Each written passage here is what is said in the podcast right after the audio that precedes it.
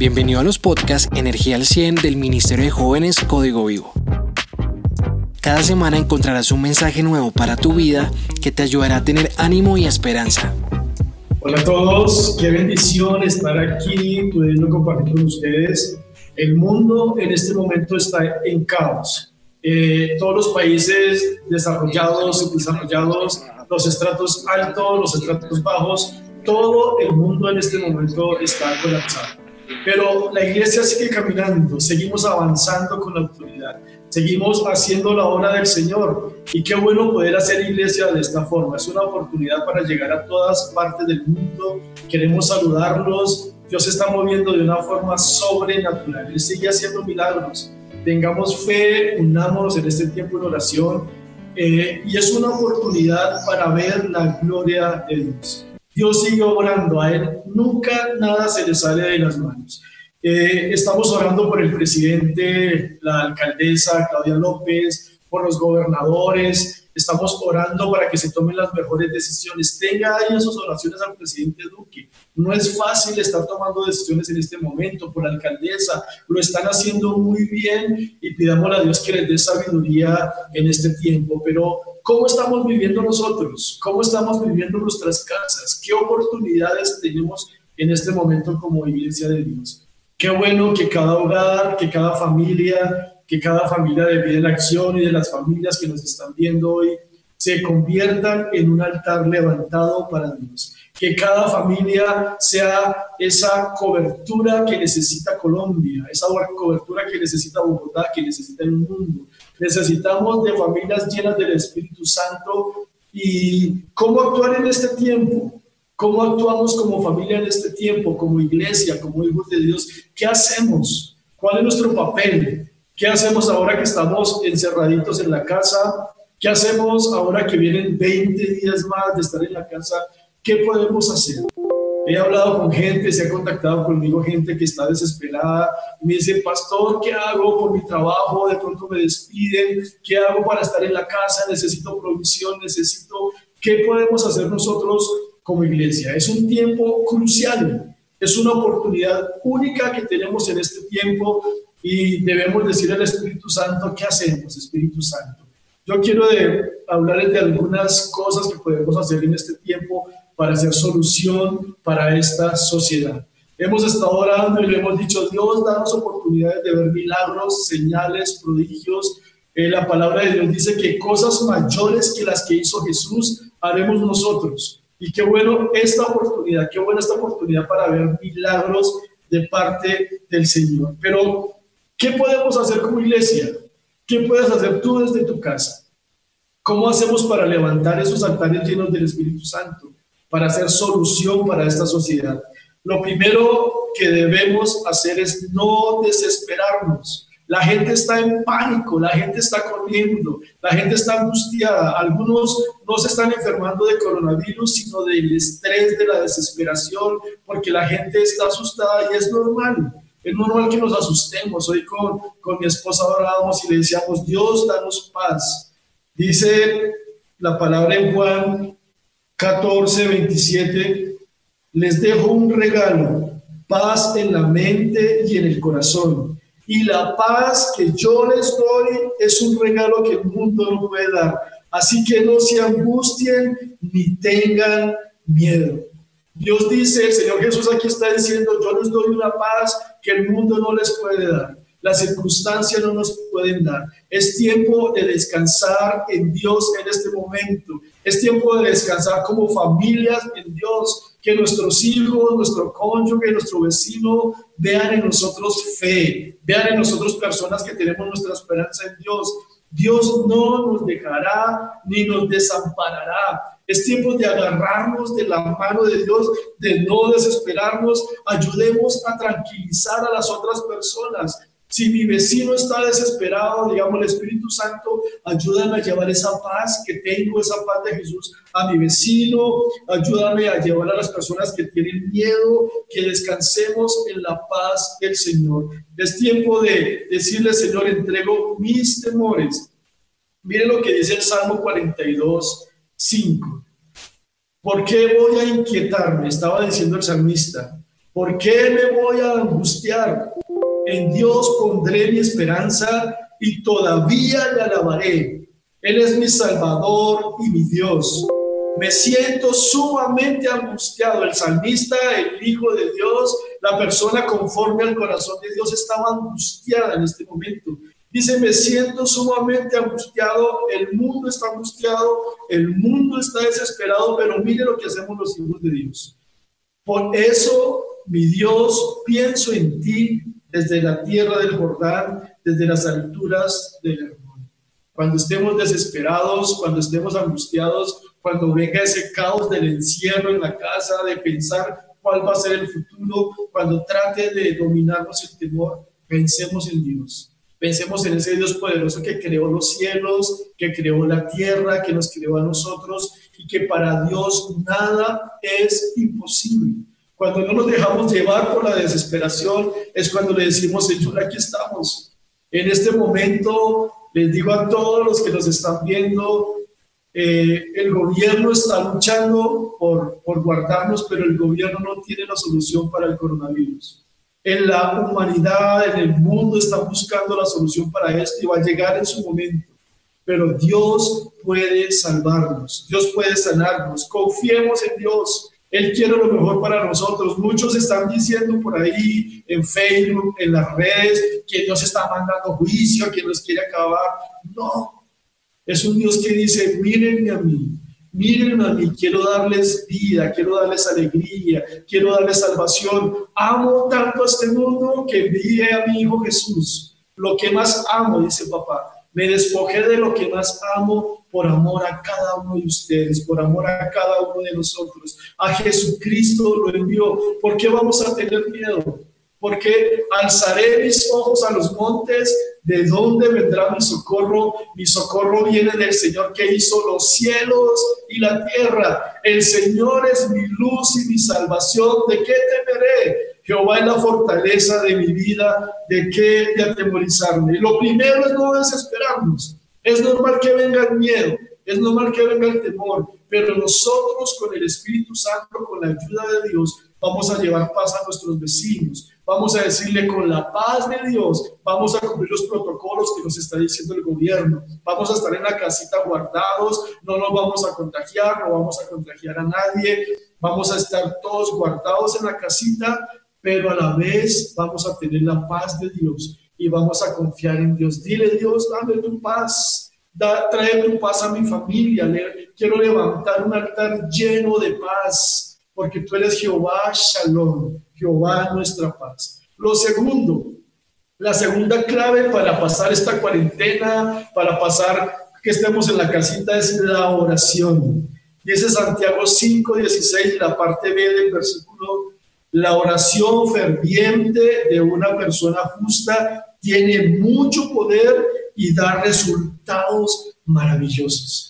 La oración es una herramienta poderosísima que tenemos los hijos de Dios. Si tú no eres hijo de Dios o si no conoces a Jesús, si no le has recibido en tu corazón, tú le puedes hablar, le puedes decir, Señor Jesús, te necesito, te necesito en mi vida, mi familia te necesita, mi hogar, Colombia necesita al Señor Jesús en este momento. Esto no es una religión que está hablando de evangélico, no, es que Jesús sigue vigente. El sacrificio de Jesucristo en la cruz de Calvario sigue vigente. La sangre que Él derramó por nosotros está a nuestra disposición. Solo quiere que oremos y le digamos, Señor, te necesito. Mi familia te necesita. La oración es una herramienta poderosísima. Mire lo que dice el Salmo 65, 1, del 1 al 5.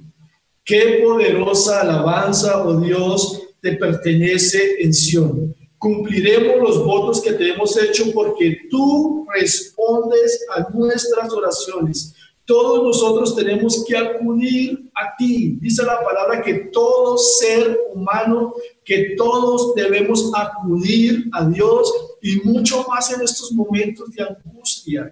Tenemos que acudir a Dios. Dice, todos nosotros tenemos que acudir a ti, aunque nuestros pecados nos abruman, tú los perdonas todos. No sé qué tan pecador te sientas, tan sucio te sientas, qué tan separado de Dios te sientas en este momento, si haces una oración a Dios, Él te va a escuchar, te va a perdonar todos los pecados, te va a restaurar, te va a levantar. La oración del justo, como leíamos ahorita, puede mucho. Y sigo leyendo. Qué alegría para los que escoges y acercas a ti. Aquellos que viven en tus santos atrios, qué festejos nos esperan de tu santo templo. Fielmente respondes a nuestras oraciones con imponentes obras. Esto es hermoso.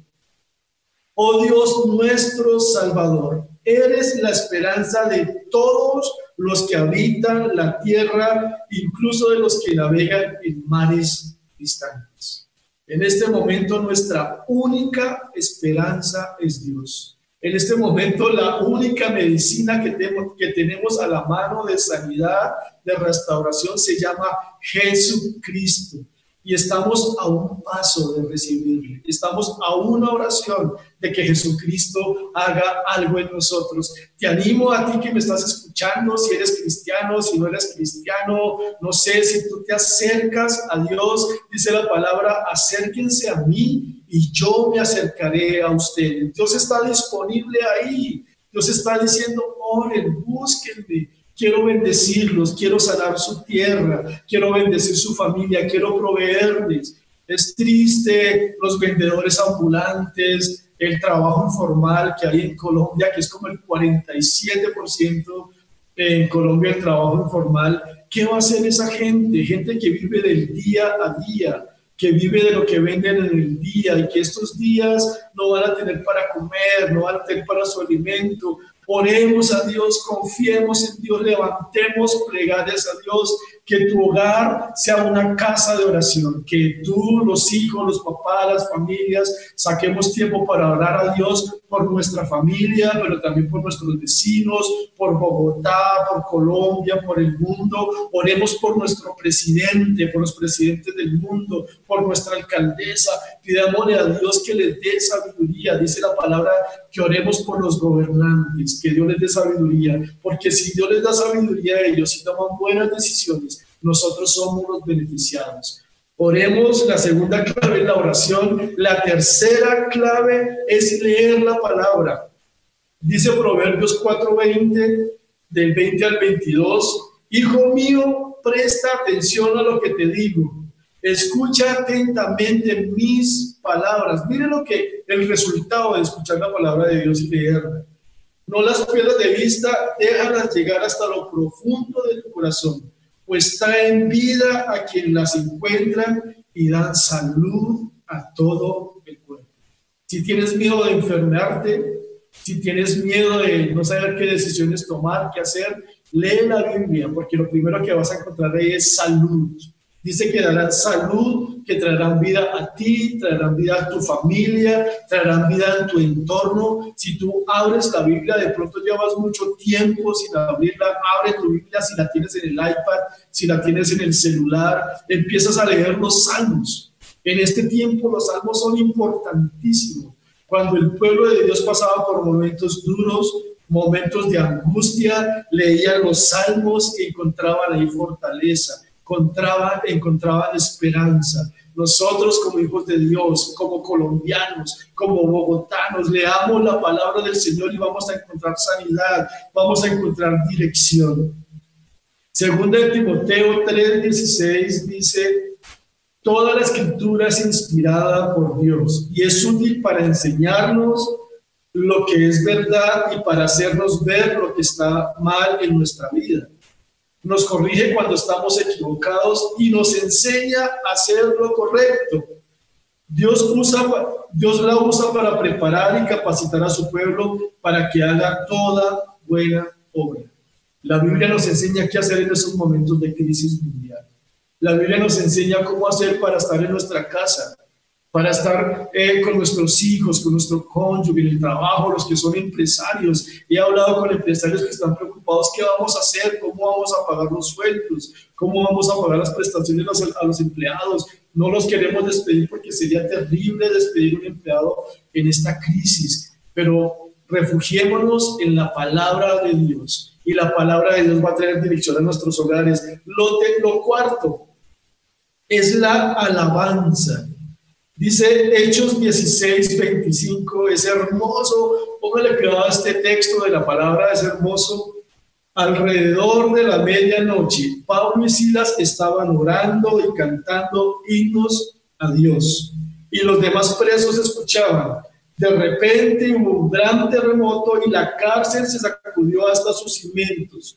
Al instante todas las puertas se abrieron de golpe y todos los prisioneros, a todos los prisioneros se descayeron las cadenas. A la medianoche estaban Pablo y Silas presos los habían azotado, estaban ensangrentados. Y dicen que a la medianoche es cuando más oscuro está, cuando más vemos difícil la situación, cuando vemos de pronto que no hay una salida. Ellos estaban eh, amarrados, estaban en el cepo, estaban en el, en el calabozo más profundo. A la medianoche, cuando todo se ve imposible, empecemos a adorar al Señor y se van a romper las ataduras, se van a romper las ligaduras. Cuando vamos adorando al Señor se va yendo el temor, se va yendo el miedo, las angustias. Empecemos a adorar al Señor en la casa, que cuando empecemos a adorar todos como hijos, como familia, empiece un mover del Espíritu Santo, alzar los brazos y adorar a Dios Todopoderoso. Te alabo Dios Gracias Dios porque en medio de esta crisis tú estás con mi familia, estás con mis hijos, estás con los empleados, porque tú eres mi proveedor. Alaba al Señor, dile gracias porque moriste en la cruz por mí. ¿Qué fuera de nuestra vida si no hubiera esperanza en este momento? ¿Qué fuera de nuestra vida si Dios no estuviera en medio de nosotros? ¿Qué fuera de nuestra vida? Esta mañana hablaba con mi esposa y decíamos, ¿qué fuera de nosotros en este momento de crisis? Si no estuviera Dios con nosotros? ¿Por qué no le alabamos? ¿Por qué no le exaltamos? Si, si te sientes oprimido, alaba. Si te sientes deprimido, alaba. Solo alaba al Señor. Y mire lo que dice el salmista. El salmista estaba pasando por un momento duro. Eh, él no quería adorar, no quería alabar al Señor por las tribulaciones, por todo lo que estaba pasando, pero mire lo que dice. El Salmo 103, 1. Bendice alma mía al Señor, que todo lo que soy alabe al Señor. Con todo el corazón alabaré su santo nombre. El salmista no quería adorar, estaba pasando por momentos duros. Quizás en este momento no queremos adorar a Dios. Quizás la fuerza no nos da, la preocupación no nos da, pero aquí el salmista estaba obligando a su ser, estaba obligando a su cuerpo diciendo que todo lo que soy alabe al Señor con todo el corazón. Alabaré su santo nombre. Que todo lo que soy alaba al Señor. Que nunca olvides todas las cosas buenas. La reina Valeria dice que nunca olvides sus beneficios. Es tiempo para agradecer y alabar al Señor y decirle que nos guarde, pero también para agradecerle todo lo que ha hecho, toda la provisión que nos ha dado, nos ha guardado. Hoy podemos decir, hasta aquí nos ha ayudado el Señor que todo lo que soy alabe al Señor, que nunca olvide las cosas buenas que hace por mí. Él perdona todos mis pecados y sana mis enfermedades. Me redime de la muerte y me corone de amor y tiernas misericordias. Adoremos, hagamos sacrificio de alabanza, así no tengamos ganas, así este cuerpo esté cansado, levantémonos y adoremos al Señor, porque sus misericordias son nuevas cada día. Lo quinto, hablar palabras de bendición. La, dice Proverbios 18, 21, la muerte y la vida están en el poder de la lengua, y el que la ama comerá de sus frutos. En este tiempo de crisis, que la gente no nos vea solo hablando de desastres, que no nos vea diciendo que nos vamos a morir todos, que este país está mal, que el gobierno está tomando malas decisiones, que la alcaldesa está mal, que porque es de tal partido, el presidente es de tal partido. No, digamos, hablemos palabras de bendición, bendigamos, que la gente vea esperanza en nosotros, digamos, Dios nos va a salvar de esto, Dios nos va a librar de esta situación, que nuestra lengua salgan palabras de alabanza, palabras de bendición, que la gente vea en nosotros una esperanza, porque en realidad la esperanza está en nosotros, que se llama Jesucristo, que se llama el Espíritu Santo, y Él sigue teniendo el control de la situación. Miren lo que dice Josué 1.8.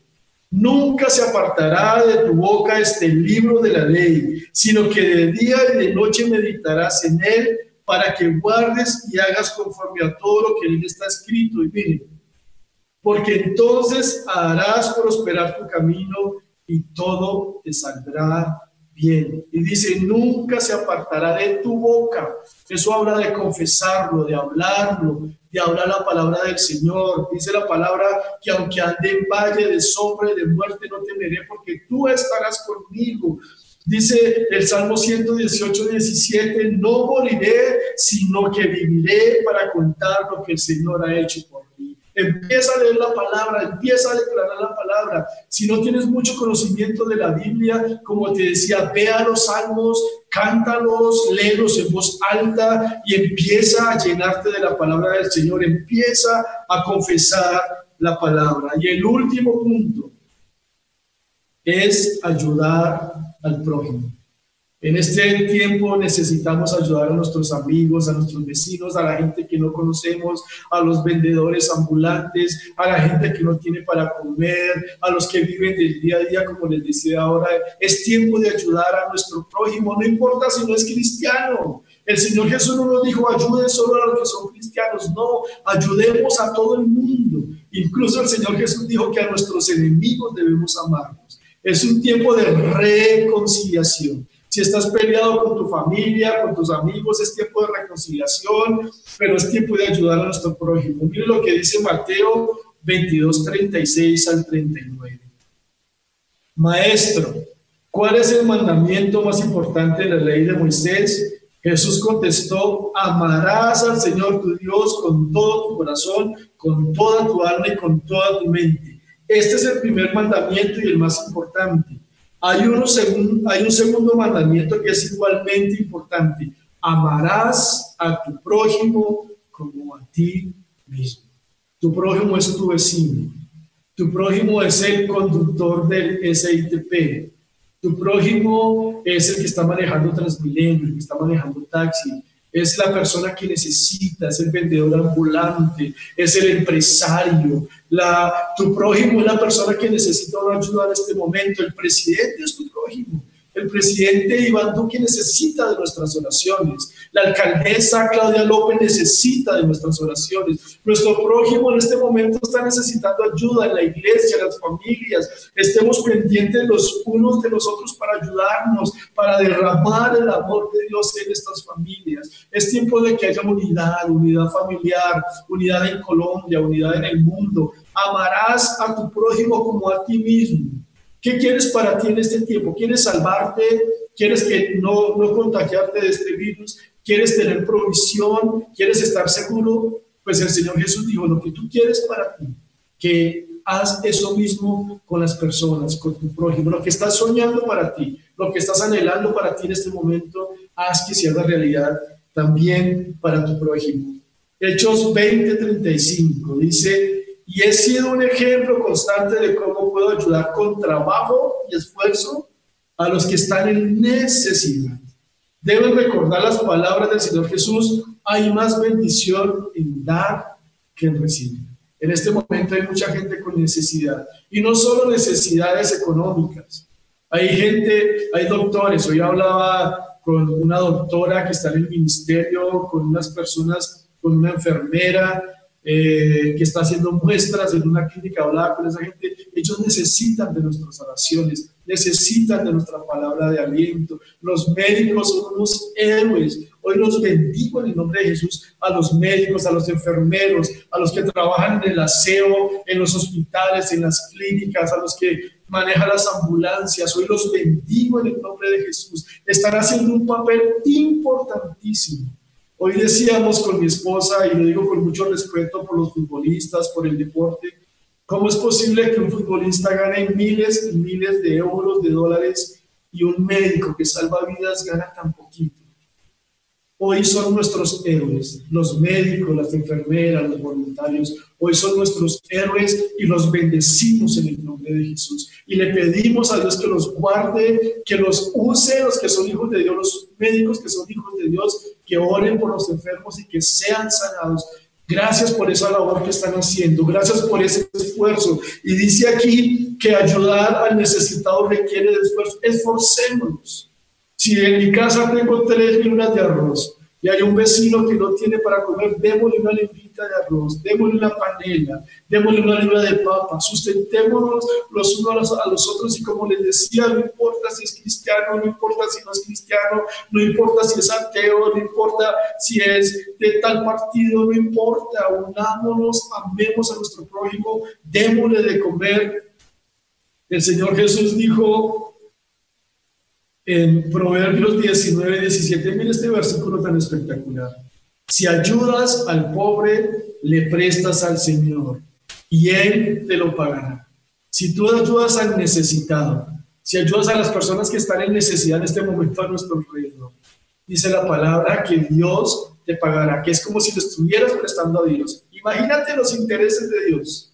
Él te va a pagar y te va a bendecir. Ayudemos a nuestra familia, a nuestro vecino, demostremos el amor de Dios, unámonos como comunidad, unámonos con nuestras autoridades, con la policía, con los alcaldes locales, unámonos a ayudar a traer una solución al Señor, a, la sociedad. Usemos el tapabocas si es necesario. Una forma de ayudar a nuestro prójimo es que si tú no estás enfermo, no uses el tapabocas porque una persona que pueda tener gripa o gripa crónica eh, la puede usar. Estemos usando el, el, el, gel antibacterial, el alcohol, estemos lavándonos las manos. Cuando acatamos las órdenes que nos están dando los protocolos, estamos ayudando a nuestro prójimo porque estamos ayudando a que no se contagien ellos ni nos contagiemos nosotros. Es triste una entrevista que le hacían a los jóvenes en España la semana pasada, antepasada, y les decían, ¿ustedes qué van a hacer en la cuarentena? ¿Se van a guardar en sus casas? Y ellos decían, no,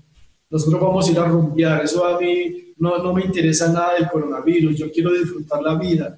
Y ahora en España se están triplicando los casos por no acatar los protocolos que nos está dando el gobierno que en Colombia seamos una excepción, que los jóvenes de Colombia, que los jóvenes de Código Vivo, que las familias de Vida en Acción hagamos una excepción y cumplamos y obedezcamos a nuestras autoridades, que amemos a nuestro prójimo. Y solo, solo quiero repasar las, las, las claves. Primero está no desesperarnos.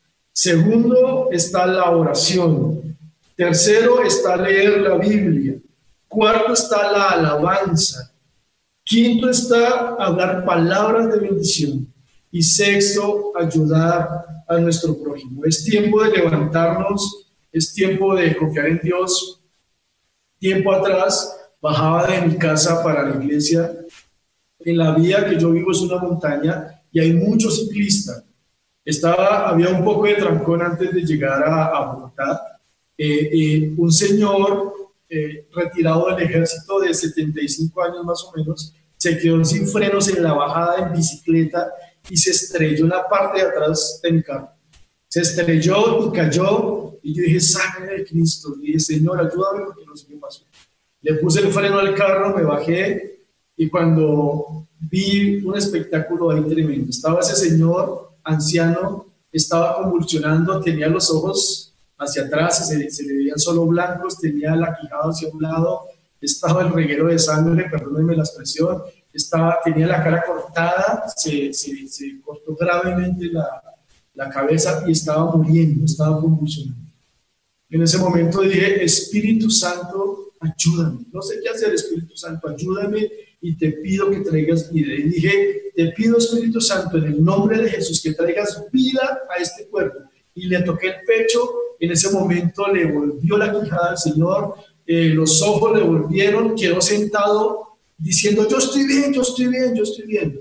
La gente que estaba alrededor quedó asombrada porque muchos estaban diciendo, ese señor ya se muere, no hay nada que hacer. Después estuve en el hospital militar, le, le, cogieron 20 puntos, imagínense 20 puntos de un señor de 75 años. Dios lo levantó, Dios lo rescató. Dios sigue haciendo milagros. Jesús sigue haciendo milagros y es el tiempo que la iglesia de Jesucristo nos levantemos a hacer milagros, señales, prodigios. Dice la palabra que cosas mayores que las que hizo Jesús haremos. Y a veces pensamos, pero ¿qué cosas mayores podemos hacer que las que hizo Jesús? Podemos sanar del coronavirus en este momento. Sí, guardemos los protocolos, tengamos prudencia, pero sanemos, declaremos sanidad sobre Colombia, sanidad sobre el mundo. Dios puede matar ese virus. Para Dios nada es imposible, pero Dios también puede darle la sabiduría a los médicos, a los científicos, para que la vacuna llegue pronto, para que se descubra pronto la vacuna contra este coronavirus. Y le pedimos a Dios también sabiduría a los científicos, a los médicos, a los que se están esforzando por sacar esta vacuna adelante, que sea pronto, que el Espíritu Santo acelere los tiempos para que venga sanidad. Pero este es un tiempo para ver la gloria de Dios. Oremos. Quiero orar si estás enfermo, si estás angustiado, Permíteme orar por ti allá donde estés, por las familias que están conectados. Gracias por conectarse en este tiempo. Gracias a los jóvenes. Esforcémonos, jóvenes, por sacar adelante este país, porque sea un país mucho mejor. Saquémoslo adelante no con religiosidad, sino que vean el poder de Dios en nosotros y que seamos una solución para esta sociedad. Señor, hoy bendigo a las personas que nos están viendo. Si hay alguno enfermo, ahora en el nombre de Jesús declaro sanidad. Si hay alguna persona que está desesperada, declaro la paz de Jesucristo. Esa paz que sobrepasa todo entendimiento Declaro en cada hogar que cada hogar se levanta como un altar levantado para ti, un altar donde está el fuego del Espíritu Santo, donde hay sanidad, donde hay provisión. Y las familias de Dios, las familias cristianas, seremos una solución para esta sociedad. Entrónate en cada hogar como Jehová Shalom, que eres nuestra paz, como Jehová Jireh, que eres nuestro proveedor, como Jehová Rafa, que eres nuestro sanador. Hoy bendigo a las familias, reciban la paz de Jesús, reciban la sanidad, reciban la provisión de Jesús porque no nos va a dejar a los Si te gustó este mensaje, compártelo con alguien que necesite escucharlo y síguenos en nuestras redes sociales como Código Vivo CC.